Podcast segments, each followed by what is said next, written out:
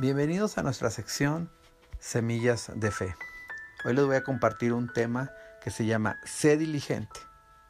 La diligencia es la atención rápida a una tarea asignada. Es la insistencia hasta su terminación. ¿En qué tenemos que ser diligentes? En nuestra salvación. Es necesario que entendamos que tenemos que seguir día a día buscando de las cosas de Dios y no enfriarnos.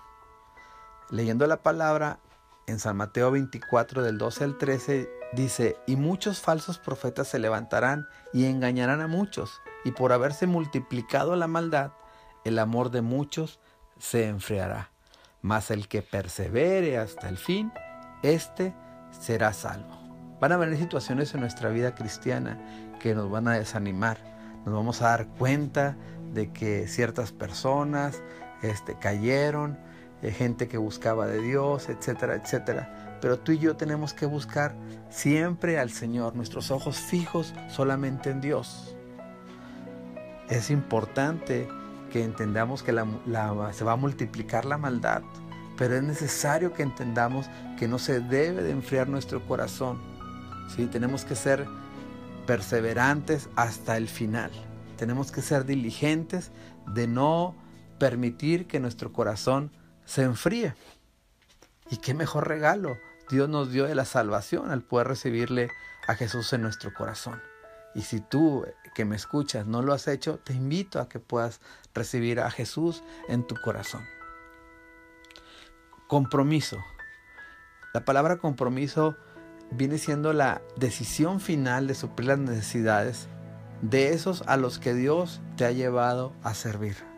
Es necesario que te actives en las cosas de Dios, tanto en la iglesia como en tu vida espiritual, en la cual nuestra función es compartir de la palabra de Dios.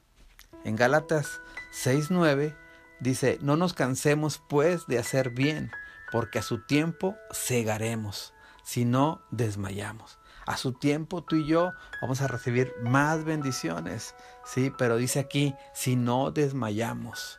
Así es que tienes que buscar siempre de las cosas de arriba, de las cosas de Dios y proseguir al llamamiento de Dios. En Filipenses 3, 3, 13 al 14 dice, hermanos, yo mismo no pretendo haberlo ya alcanzado, pero una cosa hago, olvidando ciertamente lo que queda atrás y extendiéndome a lo que está delante, prosigo a la meta, al premio del supremo llamamiento de Dios en Cristo Jesús.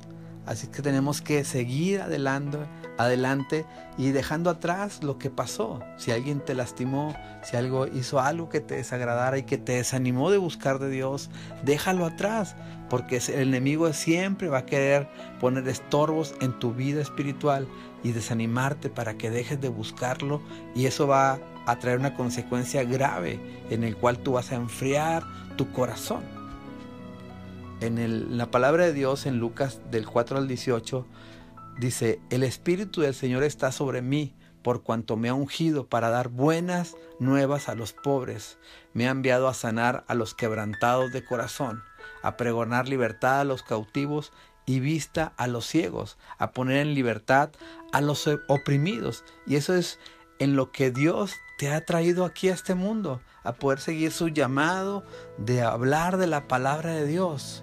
¿Sí? El poder traer libertad a la persona que se siente oprimido, que se siente pobre de espíritu, que es ciego espiritual.